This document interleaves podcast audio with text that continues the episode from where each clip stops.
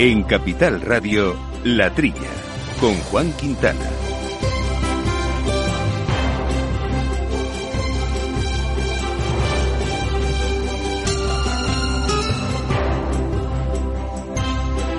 Muy buenos días amigos, Eh, yo no soy Juan Quintana, soy Jaume Sagales, les saludo desde el control central, eh, desde donde vamos a realizar hoy el programa La Trilla, en conexión con varios puntos de Europa.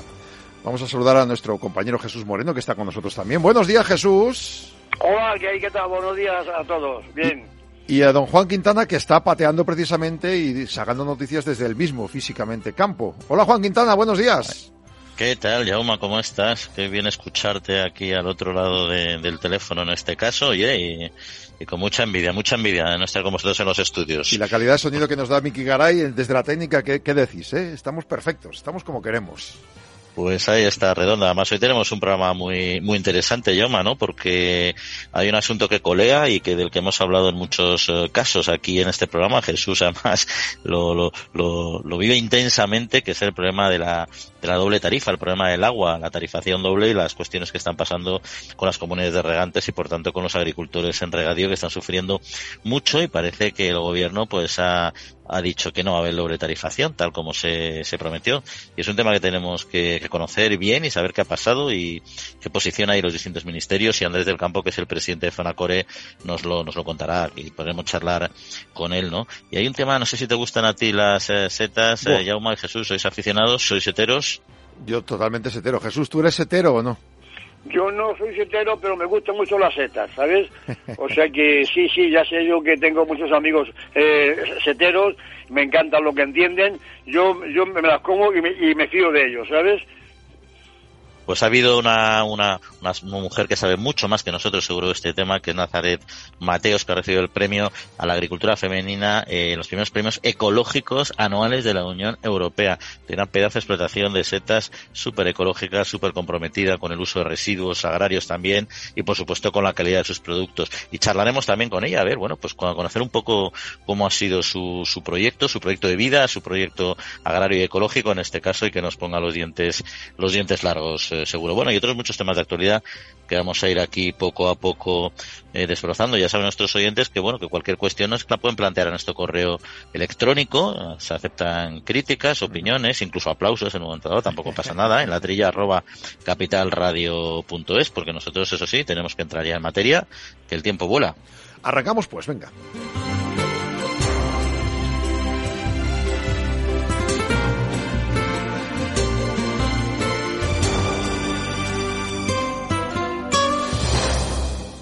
Al mal tiempo, mala helada. El cambio climático lo ha cambiado todo y los riesgos son más y más imprevistos, como las lluvias, las heladas o el pedrisco. Por eso necesitas un buen seguro agrario. Contrata tu seguro de uva de vino, ahora con 10 puntos porcentuales más de subvención. Agroseguro, trabaja sobre seguro.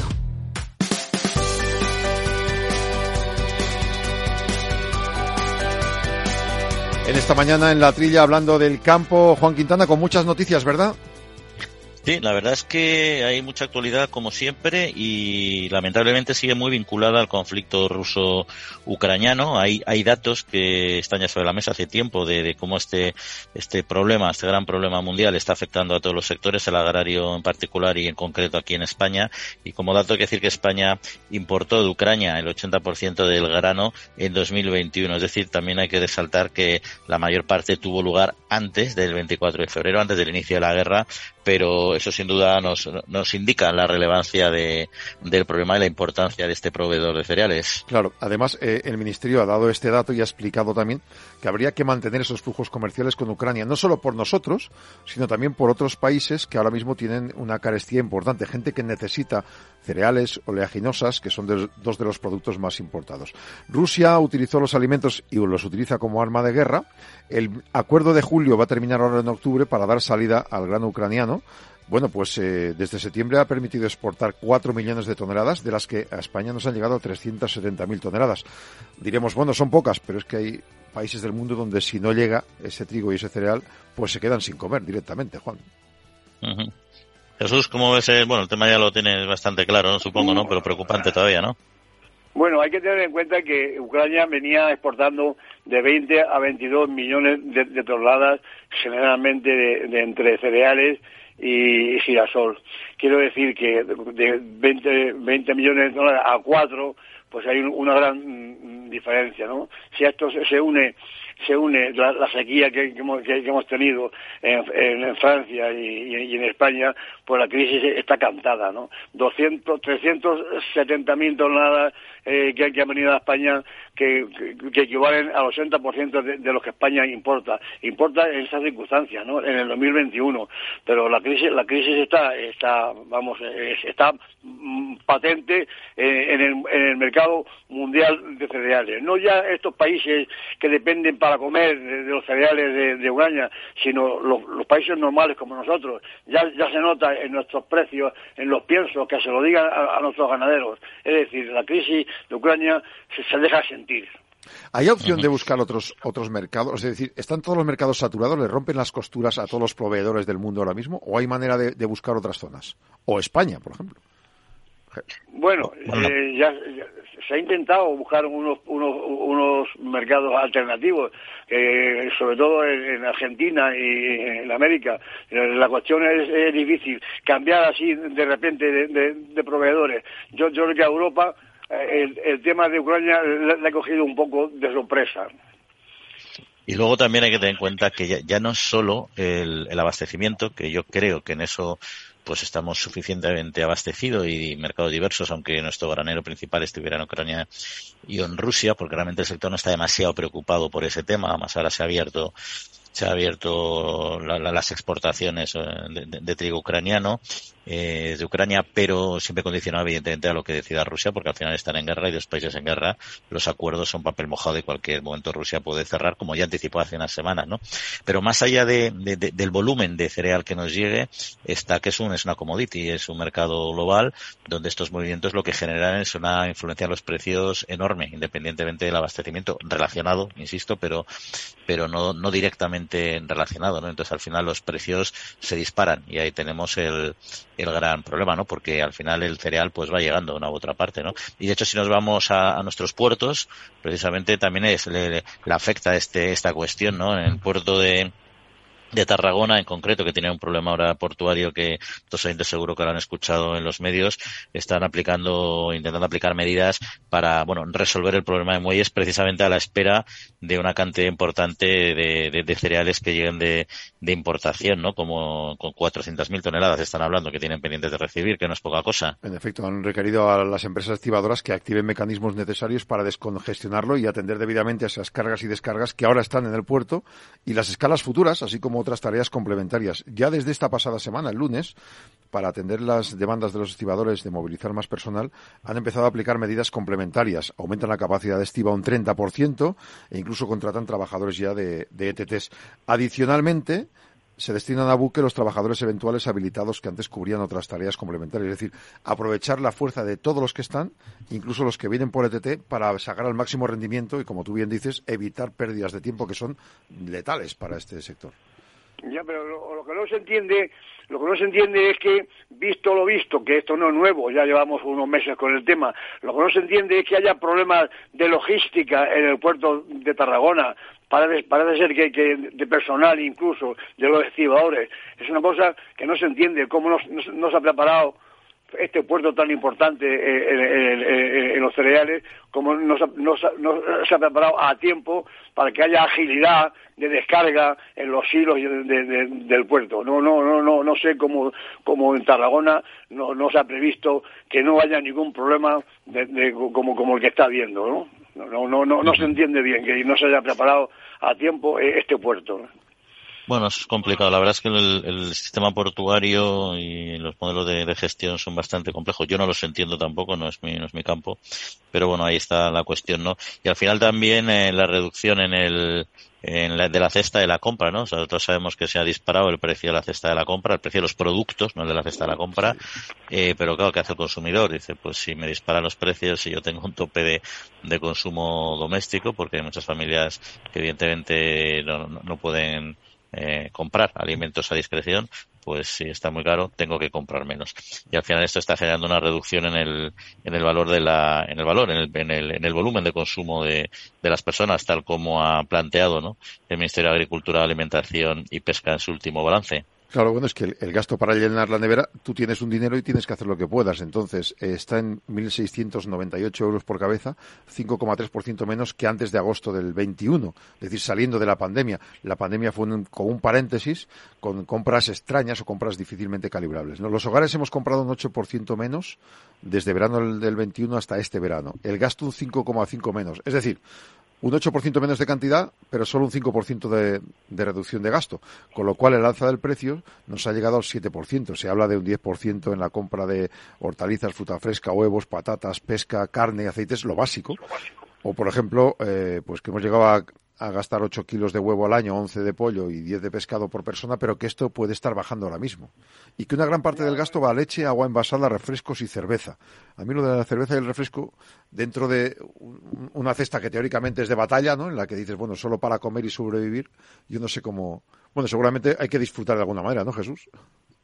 Bueno, vamos a ver, estos 1.690 euros por cabeza que dice en datos del Ministerio de Agricultura no, no dejan de ser unas cifras medias, ¿no? Vamos, yo creo que hay muchísimos hogares en España que no se gastan 1.690 euros. Esa, esa media corresponde a eso, a lo que es una media. Por lo visto tiene el Ministerio de Agricultura 20 o 22 eh, datos eh, constantes que siempre eh, lo, lo, utiliza, pero yo creo que yo, yo, creo que la crisis es más profunda que, que, que lo que, que lo que ese 5,3%. Esos son datos muy generales.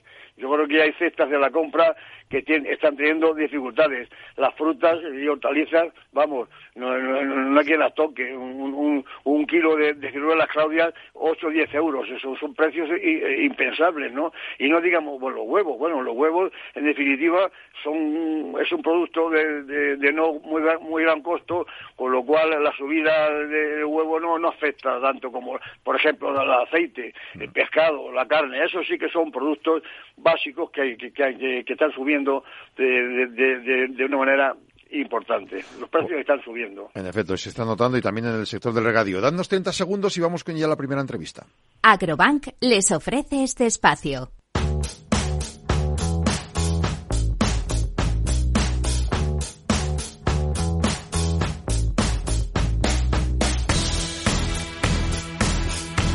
Juan, hablamos de la doble tarifa para el regadío, ¿verdad? Pues sí, vamos a hablar de este tema que seguimos muy de cerca desde hace ya desde hace ya tiempo, lamentablemente, varios años ya con esta con esta batalla y bueno, pues eh, el ministro Planas ha dicho que no se va eh, a aplicar y ver qué ello conlleva, porque tampoco entiendo yo que sea una decisión del Ministerio de Agricultura, pero que nos puede dar más eh, detalles sobre este asunto y sobre todo lo que implica para, para el sector es Andrés del Campo, que es presidente de FENACORE. Andrés, eh, buenos días y bienvenido. Buenos días, Juan. Gracias, bien hallado. Bueno, Plana ha, de, ha, ha, declarado que no se va a aplicar la doble tarifa, en, en, pero ¿es, ¿es, el Ministerio de Agricultura o realmente es el MITECO, ¿no? ¿Quién, quién toma esta, esta decisión o cómo está por la situación su, ahora? Por, supuesto, y me sorprende todavía más porque él mismo se está contradiciendo. Mm, precisamente en la ley de acompañamiento, eh, en la ley de la cadena alimentaria, de en su día que él modificó, eh, en, la, disposición final ya se contemplaba el, la, la, posibilidad, vamos, de, de, poder utilizar las dos tarifas y había que desarrollar precisamente ese el reglamento, porque ya se contemplaba, fue desde la ley de la sequía de 2018, estamos hablando de la, de la doble tarifa ya aprobada, que ha pasado por el Congreso en tres ocasiones y se ha aprobado por el Congreso y en el Senado. Y, y, y me sorprende también que los presupuestos generales del año pasado del año 2021 también aparecía la modificación de la doble tarifa en una de las disposiciones finales.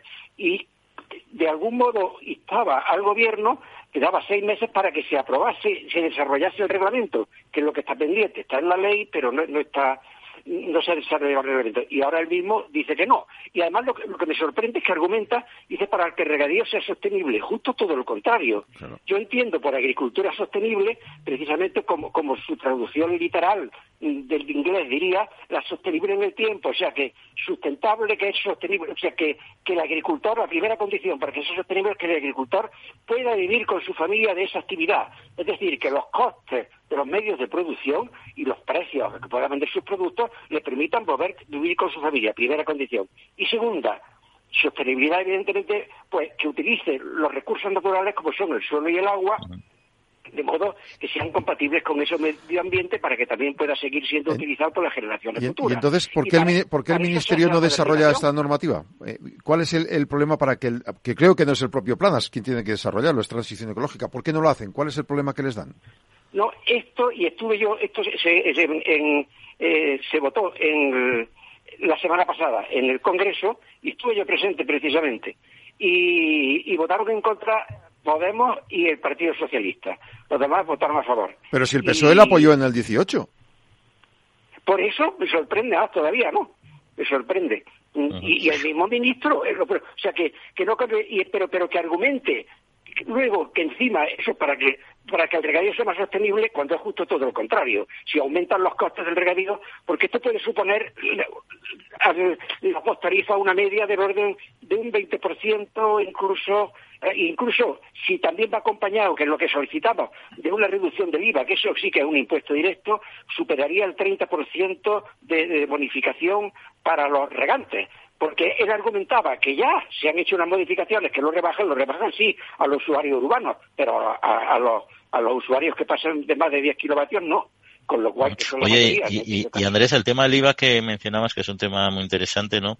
Eh, porque en otros países sí que hay un IVA, hay un IVA reducido, ¿no? Para el, para el consumo, para los regantes, ¿no? Sí, sí, pero desde que se modificaron las tarifas en el año 2008 y mandamos nosotros tanto a Europa como, como a nuestros políticos representantes aquí, en su día los, italianos son los que lo aplicaban precisamente a los consorcios de bonifica, que son como las comunidades regantes de aquí. Una reducción entonces tenían ellos superior al 20% y se redujo al 7%. Entonces, y, y, aquí se argumentaba que es que Europa no lo permitía. No era cierto, Europa sí que lo permite. La prueba que se está aplicando a otros sectores y ahora que se podría aplicar sin duda. Y, es fundamental porque, claro, en el caso de los regadíos no se pueden desgravar. Son, los, los agricultores son finalistas, con lo cual pagan sus facturas con el IVA y no se lo desgraban. La mayor parte, sobre todo los que están en el ¿Están pagando cuatro veces más por la luz del bombeo ahora mismo? Sí, no, e incluso, e incluso en este momento, en algunas, muchas comunidades, en muchas zonas regables, hasta incluso seis veces más, entre cuatro y seis veces más, ¿eh? de lo que se pagaba el año pasado, ¿eh? O sea que por, esta fecha hemos hecho ahora una encuesta nosotros, la comunidad de y, que ya, pero ahora digo, a ver, comparar la factura del año de, de agosto con la de este año y oscila entre el 300 más o menos y, el, y más de 600. Algunas en un año. Una barbaridad. O sea que Sí, sí, sí, sí, sí. O sea, eso es lo que hace el regadío insostenible, justo lo contrario de lo que dice el ministro Plana, cosa que me sorprende, porque es un ministro que actúa con bastante sensatez muchas veces, pero hay veces como ahora que se ha equivocado. Jesús creo que Ah, dime, dime, adelante, Juan. Ah, no, perdón, perdón, Andrés, es que, digo, perdón, yo me quería hacer una preguntilla. Eh, no, es que se me podía sacar una cosa, Andrés, porque su compañero de, su compañero de Andalucía, José Manuel Cepeda, decía precisamente que otra cuestión que le, que le preocupaba era el tema del vertido a la red de las comunidades de regantes. Ese tema lo desconozco, ¿no? ¿Qué, qué es lo que se, demanda en esta, en este, en esta cuestión? le dice el vertido a las comunidades regantes. Bueno, no, no, sí, ya. Bueno, este, se, supongo, supongo que se refiere a que las comunidades de regantes, por ejemplo, que, que, que ahora producen energía eh, fotovoltaica, pues en la época de no riego, eh, la quieren devolver a la red. Y en este momento la tramitación legal es tan complicada que no se lo permiten, que hay, incluso hay eh, centrales, hay eh, eh, empresas energéticas que están recibiendo energía prácticamente a cero euros y la están vendiendo a 500 y 600 euros por megavatio. O sea, se están forrando a costa de, las placas vuestras. Sí, sí, sí, sí, sí. En la época de no riego, claro, ese por eso pedimos lo de la doble tarifa. En la época de no riego no se necesita energía. Entonces, eh, pero, y en este caso, ahora que ya han instalado, pues resulta que si solamente pueden utilizar la energía fotovoltaica en las horas de riego, pues prácticamente económicamente es inviable, casi porque porque el periodo de amortización es mucho más amplio, tiene que tiene que utilizarse prácticamente las 24 horas. Y todos son impedimentos cuando solucionan un problema, otro escrito. Cuando, y hay algunas que llevan más de un año en esas condiciones y, y, otras simplemente cuando terminan de regar para la instalación y con lo cual no están amortizándola y bueno, y esa energía deja de producirse. Jesús Moreno, ¿quieres preguntar algo a Andrés del Campo? Bueno, más que preguntarle a Andrés del Campo, eh, más que preguntarle es eh, decir claramente que, cómo no se puede cumplir una ley que está aprobada. La ley, la, ley de, de, la doble eh, tarifa eléctrica está aprobada hace ya hace, ya tiempo. ¿Cómo no se puede, cómo, ¿Quién tiene que forzar a que se cumpla esa ley? ¿Habrá que ir al Supremo o, a qué organismo? Si eso está aprobado ya de hace dos años. Sí, lo que hay es que desarrollar el reglamento para que se pueda aplicar esa ley. Y esa es la excusa que existe e incluso todavía para algunas disposiciones de, la ley de agua del 85, que se dice a lo mejor eh, sobre, sobre el funcionamiento, sobre la aplicación, se desarrollará el reglamento y no se ha desarrollado. Eh, en este caso es lo que ha ocurrido. Está, está, está el artículo, pero sin desarrollar, como si no hubiera nada. Pero no, no, la van a desarrollar esto eh, del campo. Si la explicación, la explicación que ha dado el gobierno que reconoce que no aplicará la doble tarifa eléctrica, incluso el gobierno que comenta comenta eh, comenta la, política de, Andalucía sobre sobre el, dinero que, que, va a dejar de ingresar eh, el, gobierno andaluz por, la aplicación, o sea que es una cuestión totalmente política. A mí no, no me cabe la menor duda que es una, cuestión política. No quieren no, no quieren castigar a Andalucía y de paso castigan a todos los regantes de España. No, que sí, que sí, que sí, es lo que yo llamo. Yo digo siempre que la peor contaminación que existe en, el mundo, pero sobre todo en España ahora, es, no es la contaminación difusa de los agricultores, es la contaminación política del agua y en este caso concreto todo lo relacionado con la agricultura, que se utiliza para, no se persigue el bien común en, las actuaciones que se están, eh, incluso lo que se está aprobando en las normativas, sino el interés político de la región, del partido, lo que sea. Y ya lo hemos vivido, ya lo estamos viviendo con las preferencias en el caso del agua y con todo, ¿eh? eso está claro. Andrés, pues muchísimas gracias, como siempre, por acercarnos aquí al análisis de esta cuestión y, en fin, se ha torcido, como ya se preveía por otro lado, a ver si se consigue reconducir de una manera u otra. Muchas gracias, como siempre, y un saludo. Muchas gracias, Juan, a todos. Adiós, adiós. Agrobank les ha ofrecido este espacio. Capital Radio.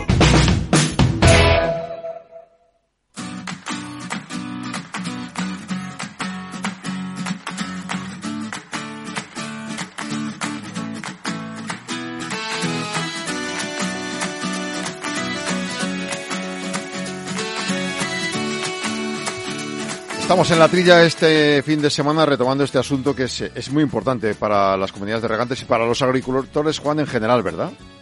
Sí, la verdad es que es un tema preocupante, como decía, decía Jesús, ¿cómo pueden cumplir, eh, no cumplirse una ley? No, no se incumplen tres leyes. Pero eso no sorprende, porque la ley, en fin, tiene unos plazos de, de unos trámites parlamentarios que se incumplen en muchísimos casos, que no son rígidos o que deberán serlo, y hay leyes, y no solo en este ámbito, que lamentablemente se demoran muchísimo desde que se aprueban hasta su aplicación y que desquician al contribuyente, no veces comunidades de regantes, otros particulares, es decir, es una práctica lamentablemente relativa mente habitual y que está muy condicionada también por criterios políticos al final puros y puros y duros. ¿Que se puede denunciar? Sí, Unión de Uniones ha denunciado a Miteco.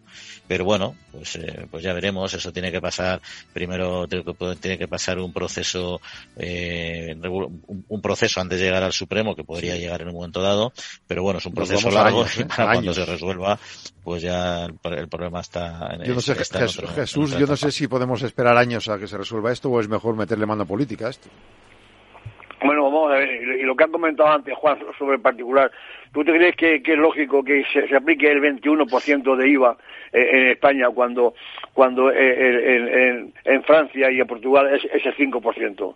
Aquí no, no, no me cabe una menor duda que es una fran, una fran recaudador del gobierno y, vamos, que, que, mantener el 21% de, de IVA en la, tarifa eléctrica es una cuestión de, hombre, de, que caramba al cielo. No, me explico cómo, cómo la gente, no, vamos, sí se da cuenta la gente, pero vamos, yo, yo no sé si esto tendrá algún efecto en las próximas elecciones. Debe tenerlo, pienso yo. Fíjate que esta semana hemos conocido también que el gobierno ha recortado un 40% el trasvase del Tajo a Murcia, Alicante y Almería.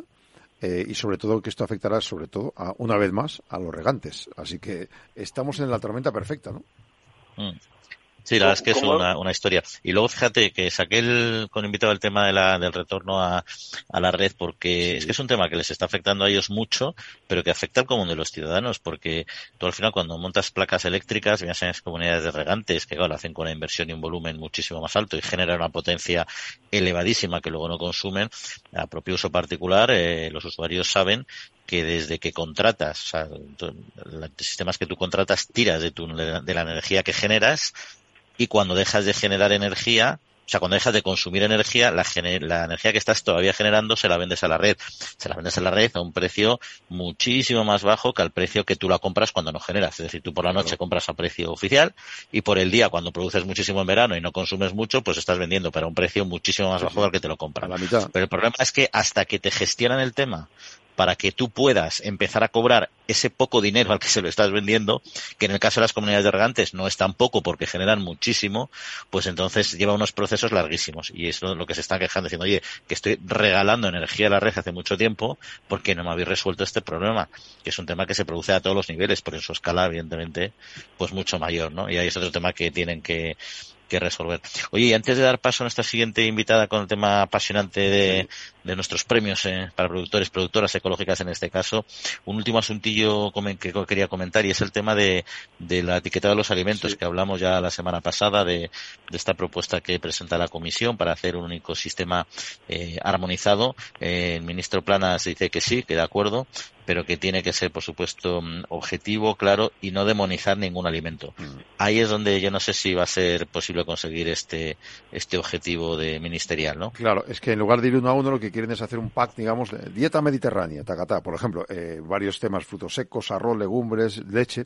y luego la miel, que también tiene, como comentábamos el otro día, tiene su matiz. Eh, pues en la etiqueta pide que se ponga país de procedencia, mezclas y porcentajes de cada miel que se contiene en el envase. Y eso tiene que debatirlo la, Unión Europea. Imagino que cada país ahí tendrá sus intereses, ¿no? vamos a ver, yo creo que Planas, cuando dice eh, eh, un etiquetado armonizado en la Unión Europea, de paso, yo creo que se refiere a su compañero de gabinete que dice, sin demonizar ningún alimento. Pero ¿quién demoniza los alimentos aquí si no es el Ministerio de Consumo?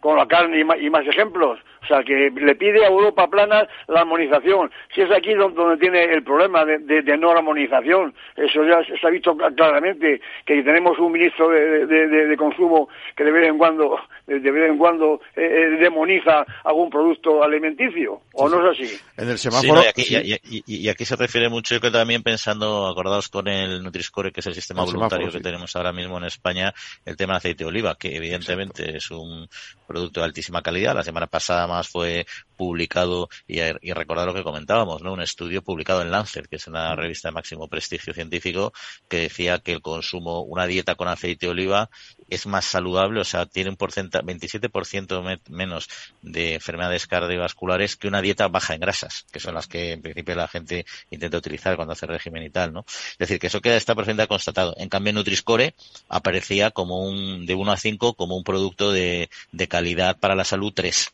lo cual ahora era un poco disparate. Y había muchos que se quedaban, a, muchos también que tradicionalmente entendemos que son saludables como todo, eh, consumidos de forma equilibrada y razonable, pues quedaban con niveles muy bajos. ¿no? Entonces yo creo que ahí va el tema, pero es que cualquier modelo, en mi opinión, ¿eh?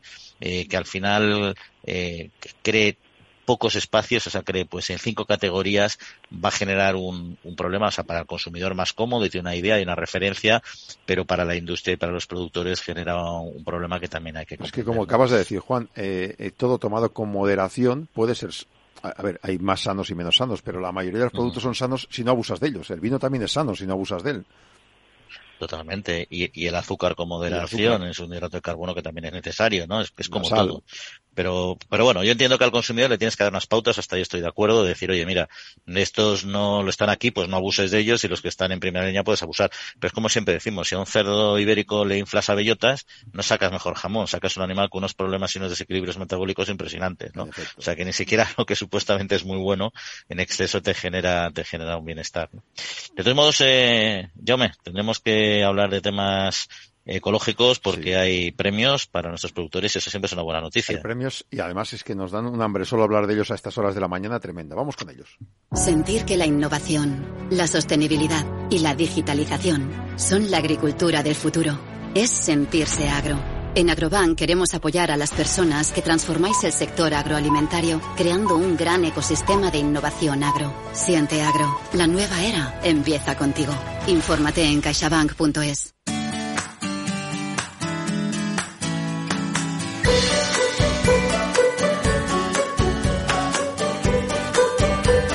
Como bien decías Juan, al inicio del programa tenemos una gran noticia. Una productora de setas sostenibles, Nazaret Mateos, ha ganado el galardón a la mejor agricultura femenina en los primeros premios ecológicos anuales de la Unión Europea. Y está con nosotros en línea para que la podamos felicitar. Nazaret Mateos, buenos días. Muy buenos días. Muchísimas felicidades. Muchísimas gracias. Oye, eh, el emprendimiento enmarcado en la economía circular, producción ecológica y búsqueda de cero residuos. ¿Cómo consigues tú esto? Pues lo conseguimos haciendo las cosas como se han venido haciendo de forma tradicional, viendo un poquito cómo funcionan los montes, cómo funcionan sus gentes y, extrapolándolo pues a, nuestros métodos de cultivo. Eh, ¿Cuánto tiempo lleváis funcionando y cómo, cómo, cómo es vuestra empresa? Explícanos un poquito. ¿Qué os diferencia de otras? Pues llevamos cinco años y nuestra empresa tiende al impacto medioambiental cero. Eh, tenemos una política de consumo de agua eh, y de optimización de recursos hídricos para que el impacto sea lo más cercano a cero, reusando todo el agua de excedente de, de los riegos de nuestras setas que vuelvan a, a permar en el suelo y puedan pasar directamente a los acuíferos optimizando también pues todo el consumo para el tema de, la humedad relativa del ambiente. Utilizamos umbráculos, que son invernaderos con malla de sombreo, para aprovechar la luz natural y no tener que forzar ciclos de luz y que ellas pues crezcan de la forma más natural y de lo más parecido que sería a que crecieran en el monte. Entonces eso le confiere pues un crecimiento más lento y mayor aroma y mayor sabor y una textura más, más carnosa. Qué sabroso. Y más en esta época este premio, vamos, nos, nos gusta a todos. Juan, ¿verdad que a ti tú también eres setero, Juan? Sí, sí, bueno, yo soy consumidor de setas, no setero de saber cogerlas, en eso me prefiero fiar de los profesionales, que yo la puedo liar gorda. Pero Nazaret, de bueno, felicidades también, enhorabuena, que siempre es una alegría eh, que nuestros agricultores, nuestras agricultoras reciban eh, premios y además a este, a este nivel europeo, ¿no? Y, pero, pero que tú, eh, ¿cómo, surge tu, tu idea de, negocio? Porque tú vienes de, del mundo de la agricultura, etcétera, o ha sido una vocación posterior o más tardía? No, yo soy de magisterio. Lo que pasa es que yo nací en la Sierra de la Culebra y tenemos muchísima tradición micológica, pues, de es, es lo que nos, en lo que nos entreteníamos los fines de semana, ¿no? De salir a, a coger setas cuando veníamos de la universidad o veníamos de clase y pasábamos el tiempo con la familia en los montes. Entonces, pues bueno, de esa afición nos tocaron tres años de muchísima sequía, no había setas en los montes. A mí no me gustaba nada trabajar en la oficina y siempre bromeaba con que, con que algún día cuando fuera grande me iba a ir a, a montar un invernadero de setas, pensando pues a futuro, ¿no? En la jubilación y demás. Y llegué un día a casa y me dijo mi marido, oye, pues no esperes y montatelo y ya está y déjale dar guerra. Y me lo monté. y aquí estamos. Qué bueno. Oye, precisamente la Sierra de la Culebra, con lo que ha sufrido este verano, esta es una muy buena noticia. No sé si es agridulce para vosotros, porque seguís con el sufrimiento posterior al incendio, ¿no? ¿A ti te afectó en algo, no? Pues hombre, nosotros estuvimos en el retén apagándolo aquí en Villanueva de Valrojo y la verdad es que fue pues muy doloroso, muy doloroso ver cómo, cómo se te escapaba entre los dedos todo lo que era tu vida, tu historia, tu tierra y el patrimonio de esa gente que, que se quedaba todos los años a coger las setas y, que era lo que le permitía acabar el año dignamente después de jubilarse en agricultura y que las pensiones fueran muy chiquititas. Entonces, pues bueno, pues después de todo ese dolor y, ya cuando, cuando dejas de llorar y miras un poquito con perspectiva, dices, bueno, vamos, si, si yo me aprendí a, a, cultivar setas en la Sierra de la Culebra, pues ahora vamos a sacar de los invernaderos todo lo que hemos aprendido y vamos a devolvérselo a la sierra a ver si así la revitalizamos más rápido y esta gente puede puede llegar a, a coger setas más rápido. Y en eso es en lo que estamos ahora mismo trabajando. Qué bien. Juan, dime, dime. No, quería saber, ¿no? Un poco también cuánto tiempo... Bueno, primero mando un saludo a la gente de esa zona que lo ha pasado fatal y a la gente de, del sector también, que ahí ha sufrido mucho ganaderos y, y, y, otras personas que viven tan cerca del campo, ¿no? Y luego tú, ya volviendo un poco a tu, a tu experiencia en este, en este sector, eh, ¿cuánto tiempo llevas eh, con, eh, con, con, este, con este negocio? ¿Te ha dado como para ver si realmente este da, o sea, ¿es una alternativa vital o es casi una actividad complementaria? ¿Cómo, cómo, lo, cómo lo estáis llevando? No, no, nosotros llevamos cinco años y es, es mi trabajo a tiempo completo. No, no hay ninguna otra opción. Además, cuando tú das el salto al campo, el campo no te permite tampoco estar a tiempo parcial en él porque nosotros vivimos pues con los pies en la tierra pero la cabeza en las nubes. Tenemos que estar todo el rato mirando a ver cómo, cómo nos viene, cómo cambia el aire, cómo nos bajan las temperaturas o nos suben y no, no te permite tampoco la licencia de poder estar trabajando en otras cosas. Además creo que tenéis hasta 80 co colaboradores en temporada alta, ¿no? Sí, tenemos eh, 89 recolectores, que son pues eso, sobre todo trabajamos con colectivo jubilado y bueno, pues nos permite que ellos puedan ganar un dinero digno y que también son los que mejor conocen el monte y los que luego nos lo mantienen limpio y eh, cuidado porque al final es el futuro de, las generaciones que vienen por detrás, que esos montes estén en condiciones para, para poder seguir utilizándolos y seguir sacándoles un valor micológico. Hay una parte de recolección y otra parte, eh, entiendo que donde ponéis paja y tal es para que ahí surjan las setas, es como si fuera un campo, es decir, tenéis las dos partes, ¿no? La que cuidas tú y la que cogéis del monte, ¿o no? Sí, sí, nosotros tenemos setas de cultivo, cultivamos 14 variedades en rotaciones de primavera, verano y de otoño invierno, también para optimizar los ciclos y que el impacto medioambiental sea mínimo. Y ya en temporada de otoño, pues compensamos todo con, con la demanda de, del producto silvestre que tenemos en mercado. ¿Cuál está más sabrosa? la de, a ver, normalmente a cada uno le gustará un tipo de seta distinto, ¿no? Pero ¿está más sabrosa la que se cultiva, si se trabaja bien, o la que se recolecta? Pues realmente eh, cada una tiene su parte, quiero decir. Eh, si tú le, no, le, no le forzas los ciclos de luz, su crecimiento es lento, al final, aunque sean de cultivo, su sabor es prácticamente idéntico al de una seta silvestre. Nosotros ponemos muchísimo mimo también en las camas de las setas. Intentamos que cada una tenga sus sustratos específicos en los cuales ellas coman lo mismo que comerían en, en la naturaleza. Entonces, pues eso le mantiene los aromas, las texturas y es muy, muy parecido a una seta silvestre. Juan, Oye, Nazaret, algo, sí. Quería un, un par de... Bueno, una que nos tienes que decir cómo se pueden, porque para probarlas y degustarlas tienes que decir dónde se pueden eh, eh, comprar. Eh, yo no sé si tenéis tienda online, si vendéis en circuito corto o cómo se puede acceder, porque claro, una, una explotación que ha sido galardonada, pues ya te pica un poquito la curiosidad de, de degustarla, ¿no? ¿Cómo una persona que nos esté escuchando puede, puede acceder a estas, a estas setas? Pues mira, nosotros tenemos una página web que es www.entresetas.com y desde ahí distribuimos seta fresca a toda España. Y después también tenemos mucha, estamos en bastantes grupos de consumo de consumidores finales a lo largo también de, de España, donde grupos de consumidores hacen sus pedidos conjuntos semanales y nosotros hacemos un único envío.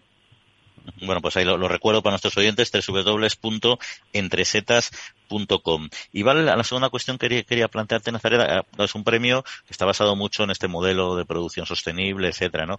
Y ahí tiene como, tiene varias partes, ¿no? Pero una parte es la productiva, la de la producción, y otro la del aprovechamiento, o sea, de, una parte el, el, uso también de los residuos que, que uno puede, que puede adquirir, por ejemplo, del campo, del sector agrario, y otra es el cómo gestionas tú tus propios residuos, ¿no? Esto, ¿cómo lo, cómo lo hacéis? ¿Qué implicación también, qué nivel de integración tenéis con el, con los agricultores de la zona?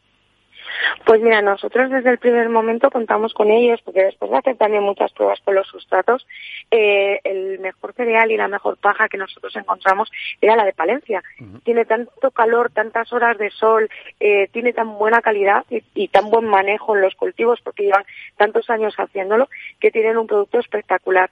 Entonces, ellos nos cultivan la paja y el cereal, y después nosotros cuando hemos acabado nuestro proceso con las setas eh, todo el sobrante se composta tanto para plantar las plantas aromáticas que nosotros utilizamos como control de plagas como para que el excedente de eso sirva de abono a las, a las fincas de los compañeros que bueno pues vienen lo cogen y se lo llevan y se lo, se lo aportan a sus tierras en el momento de la labranza.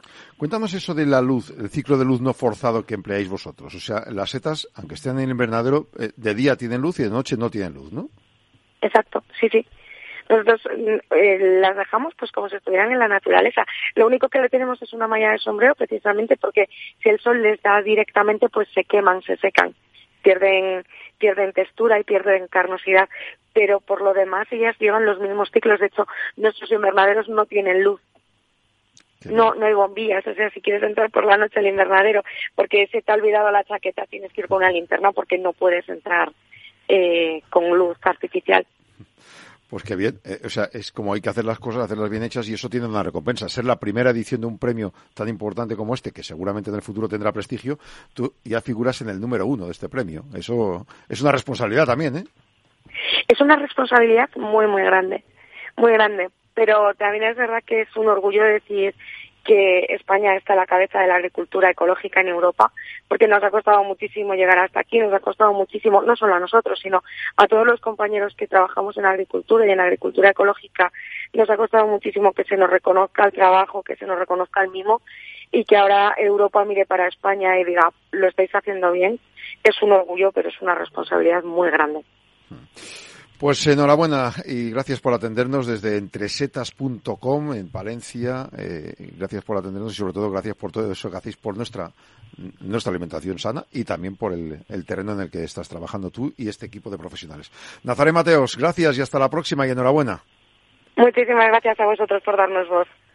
Un abrazo.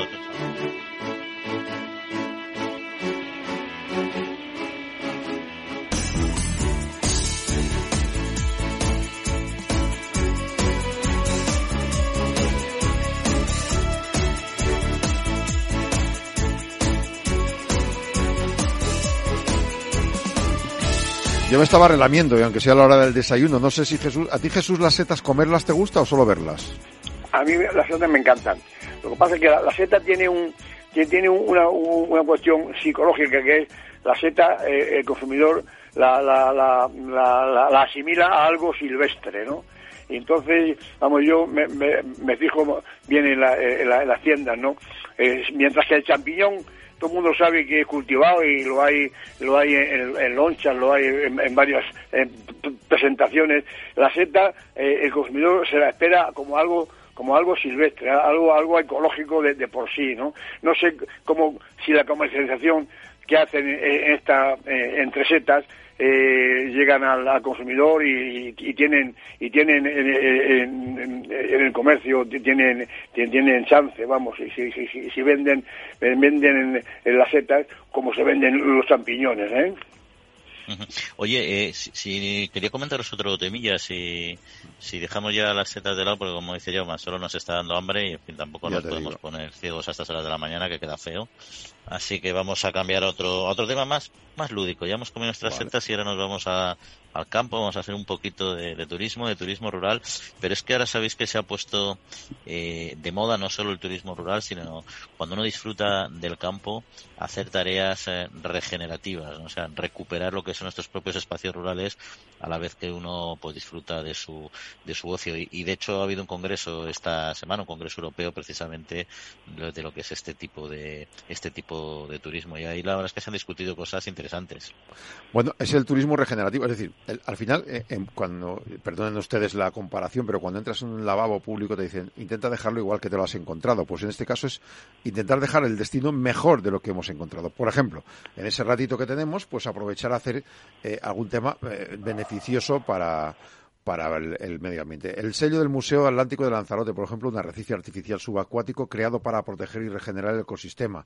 En Sierra Norte de Madrid se han puesto programas de turismo regenerativos, como el Bosque Carpetania, y plantar un mínimo de 100 árboles en esta sierra. Y los interesados solo hay que activar un árbol a través de la web y ya estás colaborando, no tienes que deslomarte, por ejemplo. ¿no?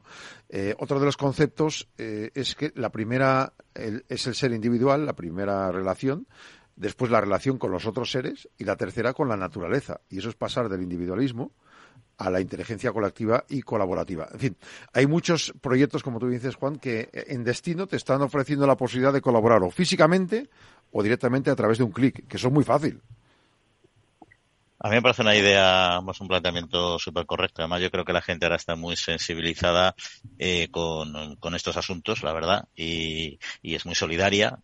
Hay vándalos, eh, todavía hay muchos, porque somos muchos, pero yo creo que en términos relativos, proporcionalmente, cada vez es más la gente que quiere entrar en este tipo de, de aventuras, ¿no? Nosotros hemos participado también, oye, vas un día al campo y casi una hora pues a recoger plásticos y tal, porque hay una organización que te ayuda a ese tema, te lo organiza y dice, oye, pues mira, pues una actividad solidaria, ¿no? Eso, eso es bueno. Luego están las ovejas, que ya lo hacen ellos mismos ahí cuando van con los pastores, limpiando los, la, nuestros cortafuegos y tal, pero eso es otra, eso es otra batalla, Jesús. claro, Jesús igual preferirá que sean las ovejas y no los turistas los que hagamos ciertas cosas, ¿no? Bueno, pues que las, las, ovejas se comen las plantas, los plásticos afortunadamente no los dejan a nosotros para quitarlos. ¿Eh, Jesús?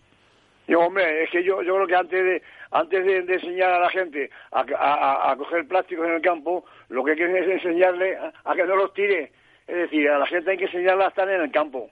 ¿eh? De eso de, dejarle como, como lo encuentras. Ahí está el kit de la cuestión si, si, puede ser mejor. Es decir, si ves un si ves un terrón o ves algo que, que, que no te parece bien, pues pues eh, romperle, qué, qué sé yo, y ir por el campo con una idea con una idea de, de, rústico, de, de, campero. Para eso el urbanita hay que enseñarle a estar en el campo. ¿eh? Dice, no, hay que recoger las latas. Oiga, lo que hay que hacer es no, tirarlas. Eh, anda uno por el campo muchas veces y hay, y hay restos de, que por allí ha pasado alguien. ¿eh? La cuestión está en que no ocurra eso, ¿no? Eso por supuesto, si tú vas con una mochila, vas cargado para arriba y comes, lo normal es que te lleves los residuos para abajo que pesan menos. Nunca he entendido por qué tirarlos. ¿no? Y además hay gente, fíjate, hay personas que yo creo que se equivocan y a lo mejor lo hacen con buena intención, ¿no? Y dicen, bueno, esto es una, una, una la, la una naranja, esto es orgánico, no pasa nada, ¿no? Y es verdad que si le tiras una manzana, una una naranja, no, no, no genera contaminación como tal, porque se degrada al final, pero claro, eso lleva un proceso, ¿no? Y el campo hay que no contaminarlo con productos de lenta degradación, pero tampoco hay que dejarlo lleno de basura orgánica, aunque, aunque se degrade, degrade en un futuro sea materia orgánica. Ya se ocupará nuestros sistemas de reciclaje de recogerlo, reciclarlo, transformarlo en sustancias orgánicas y aplicarlo de una manera racional en el campo, ¿no? Pero no se pueden tirar eh, eh, productos al campo alimentarios por el hecho de que sean orgánicos. Eso, hablando en plata, es una cerdada y también una desconsideración con el resto de la gente que va al campo que no le gusta ver estos restos, estos residuos. Desde luego. Ya que queremos la España medio llena, que esté medio llena de gente y de cosas bonitas, no de residuos. ¿Os parece que vayamos a ver qué nos cuenta hoy? Está ahí Pablo Madrelo ya en línea para contarnos un capítulo más, un espacio más, hoy una difusión más de proyectos y ideas para la España medio llena. Adelante, Pablo. Buenos días, Juan. Buenos días a todos los oyentes de la trilla. Un fin de semana más desde la España medio llena con historias de éxito procedentes de nuestros pueblos. Hoy vengo a incidir en un tema sobre el que hablamos la temporada pasada, pero que lo enunciamos, lo tratamos eh, por encima y hoy quería eh, precisar un poco más, quería ampliar y quería darte algunos detalles contándote otro caso distinto al que te conté en su día.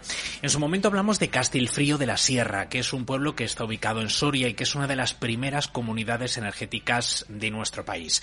Hoy nos vamos a marchar a otro pueblo, está en la ribera del Duero.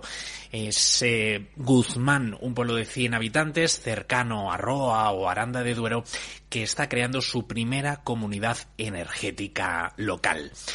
Y os preguntaréis, se preguntarán algunos de los oyentes, ¿qué es una comunidad energética? Bueno, pues son proyectos colaborativos que pueden ir dirigidos tanto a que un grupo de personas o entidades produzcan, consuman, almacenen, compartan o vendan su propia energía y que no solo se basa en el sentido de comunidad, sino que además puede llegar a suponer importantes ahorros económicos.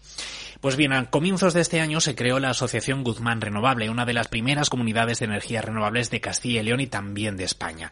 Lo que pretende esta asociación es contribuir a la sostenibilidad energética en el medio rural promoviendo la producción y el consumo de energía renovable por parte de la población local, el ayuntamiento y las empresas del municipio. Además, pretenden mitigar los efectos del cambio climático y reducir el impacto que tiene el consumo de energía en el coste de las facturas de sus socios. En definitiva, el objetivo es mejorar la calidad de vida de la gente y también contribuir al medio ambiente. En estos momentos, además, hay que decir que se encuentran participando en el concurso de innovación para la transición energética del germinador social, que podría suponer un empujón para este proyecto. Así que si después de que los oyentes escuchen esta entrevista les gusta el proyecto, si bucean un poco en Internet y entran en la página web del germinador social, pues eh, sería muy interesante que votasen por este proyecto. Vamos a hablar de todo esto con Antonio Páramo, que es el presidente de la Asociación Guzmán Renovable, que ya nos está escuchando. Antonio, ¿qué tal? Muy buenos días. Hola, buenos días. Antonio, háblanos de las comunidades energéticas. Eh, acláranos este concepto que seguro que para muchos todavía es una incógnita, es algo nuevo.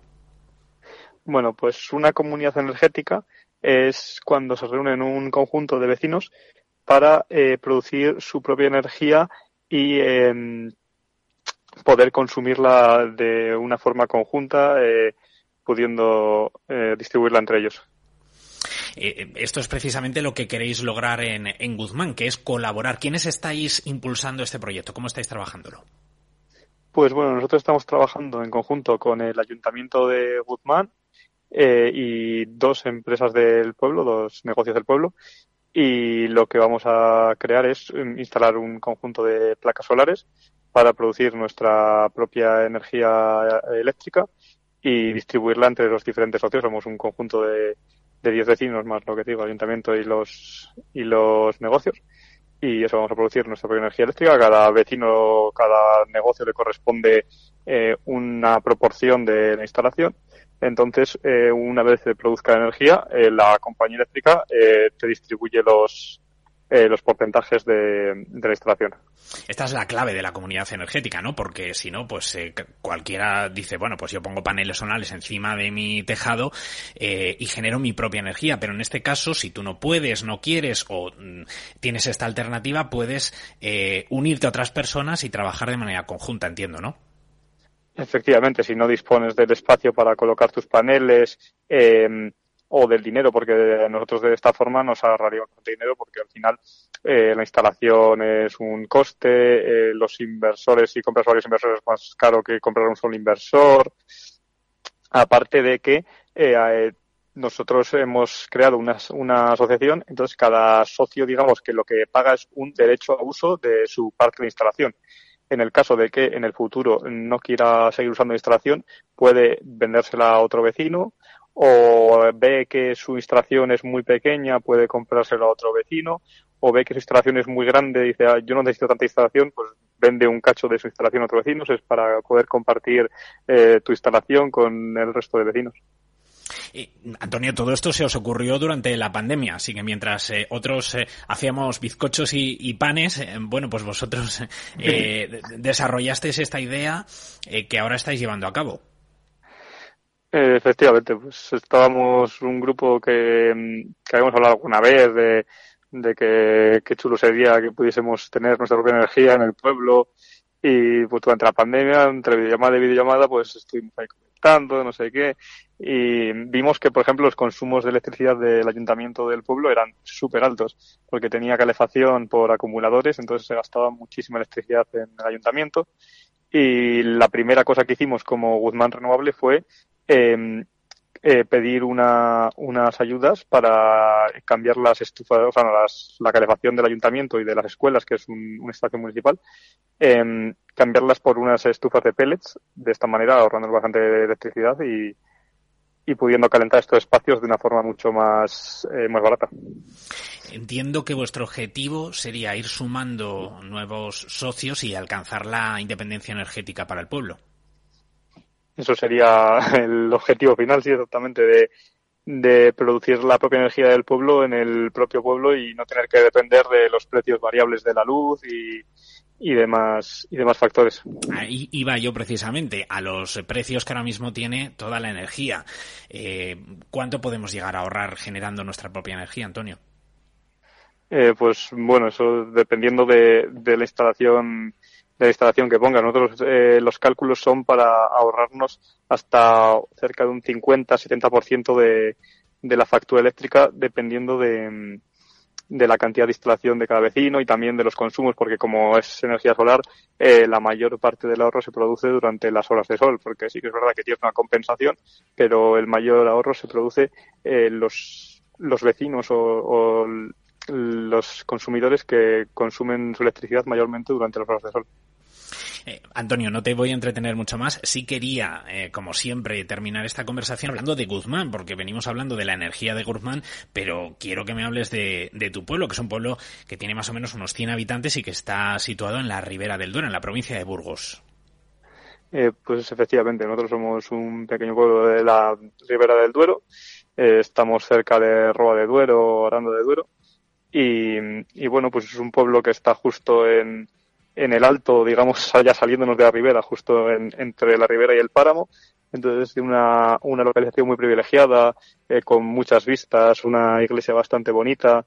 Eh, ahora mismo hemos estado realizando, eh, con ayuda del ayuntamiento, una excavación en un antiguo torreón que había de vigilancia. Y bueno, la verdad es que invito a cualquiera que quiera pasarse a visitar Guzmán es un lugar muy acogedor y, y, lo que te digo, con una localización muy bonita. El lugar y todo el entorno, con la gran cantidad de viñedos y La España medio llena, eh, un podcast de Vivaces dirigido al impulso del medio rural. Efectivamente, con Pablo las bodegas que, que producen todo el vino Ribera del Duero y también en el pueblo disponemos de un de una ladera, de un montón de bodegas subterráneas que es las que se utilizaban antiguamente para almacenar el vino y bueno, y que actualmente también hay mucha gente que lo usamos para almacenar nuestro vino y, y es un, un, lugar a visitar. Pues nada, Antonio, no se me ha pasado por alto lo de que produces tu propio vino y que lo tienes en una de esas bodegas que yo he visto, en este caso por fuera, pero que me encantaría poder conocer en algún momento. Muchísimas gracias por haber hecho un hueco y por habernos contado todo el trabajo que estáis haciendo. Mucha suerte. Muchas gracias a ti por, por tu visibilidad a estos proyectos y, y cuando quieras estáis invitados a, probar el vino en la bodega subterránea. Pues hemos aprendido un poquito más sobre lo que suponen las comunidades energéticas, Juan. Espero que haya sido interesante para vosotros y para el resto de nuestros oyentes. Con esto me despido. Que paséis muy buen fin de semana. Un abrazo, adiós. Igualmente, Pablo, un abrazo también y muchísimas eh, eh, gracias por estos interesantes reportajes que nos planteas. Y además, lo, el tema de la suficiencia energética es un tema que lo, lo, hemos comentado antes, un poco hablando con el tema de los regantes, ¿no? Claro. Es un tema clave. Vivimos en un país donde tenemos muchísimas horas de sol al día y que nos falta todavía mucho para aprovecharlas. La diversidad y diversificación energética eh, es clave. Y esas islas energéticas que planteaba nuestro compañero Pablo eh, son complicadas de conseguir porque uno nunca, nunca se va, o por ahora no estamos preparados para desconectarnos de las redes, yeah, yeah. porque luego cualquier problema que, que te viene o que te puede venir, o de sobreconsumo, o de averías, etcétera, pues uno se queda en una isla también. Y eso es un riesgo que ahora mismo no tenemos suficientes eh, garantías, ¿no? Con lo cual el concepto es muy bonito, hay que producir todo lo que uno pueda, pero aislarte energéticamente es un privilegio de unos pocos y un privilegio, un privilegio más arriesgado. No sé cómo lo veis vosotros. Y, y ser isleños es... sin llegar a ser Robinsones, ¿no, Jesús? Sí, yo creo que esta, estos estos reportajes que, que, nos, que nos proporciona Maduelo son interesantísimos. Oye, nos quedan un par de sí, minutitos, un, sí. en otro tema rápido si queréis, porque, o si queréis lo dejamos para la semana, son cuando hemos de tiempo, porque la semana pasada fue el Día Mundial del Aperitivo y vamos a comentarlo, ya no tuvimos tiempo y, joder, el aperitivo es una cosa tan nuestra claro. que es que tenemos que, tenemos que desarrollar un poco. El aperitivo nunca lo puedes dejar para otra semana, Juan. Hay que, el aperitivo da relación social, decían los, la patronal de la hostelería, da relación social por dos euros o tres, estás con alguien con quien tú quieras y, y, haces lo que dice la palabra exactamente, el clásico, aperire, es decir, abrir el apetito. Pues es una acción que debemos tomar en cuenta siempre. Pues nada, no la vamos a dejar entonces porque además los aperitivos deben ser cortos porque si como sea muy largo luego no comes, tenemos un minutillo, pues vamos a Aquí la pregunta, me acuerdo que una, una, encuesta que hicieron en la tapa, eh, eh, la, la, más pedida en España era la tortilla de patatas, no la que te ofrezcan gratis en el bar, sino la que tú pedías. Yo no sé Jesús si está de acuerdo con que esa es la que pediría él en cuanto fuera a un bar, la primera tapa, o una gilda vasca. Totalmente de acuerdo. Aperitivo viene de, de, de, de abrir el apetito. Es decir, hay que tomar un, una cosa cortita para luego seguir comiendo. Pero el aperitivo es imprescindible. Oye, ¿sabéis el tema de las tapas? ¿Sabéis la historia, de imagino, no? ¿Por qué se llaman tapas a las tapas, no? Lo del rey. Bueno, eh, no, bueno, supongo que habrá muchas teorías. Yo la que siempre he escuchado muy madrileña, porque las tapas ya sabéis que no son en todos los lugares, en muchos sitios pagas el aperitivo, pero no tener una tapa, es porque se ponía, te ponían la cerveza o, el chato de vino, el chato de vino en aquella época pues se conseguía mucho menos cerveza, y encima te ponían un plato para, para que no entraran las moscas. Y entonces encima te pedí una, una, una cosita de, comer para, para adornar. Eh, eh, eh, Juan, no, no era un plato, un plato no se come. La tapa viene de, del sur, en el sur, que te, te, ponían una copita de vino, ya sea un fino, una manzanilla, para que no se fuera el aroma ah. de la copa, había que taparla. Y la tapaban con una, una rajita de salchichón o un poquito de jamón, algo, algo que tuviera pues ahí está. estáis, dando un hambre con la tapa que me voy a desayunar, chicos. Vale, aclararemos. Jesús Moreno, muchas gracias y hasta la próxima. A vosotros un abrazo muy fuerte a todos. Juan Quintana en línea desde el campo, muchas gracias y la semana que viene te veo aquí, jefe. Sin duda, un saludo a todos, gracias. Gracias a los oyentes, recuerden la trilla arroba capitalradio.es para lo que quieran. ¡Feliz semana!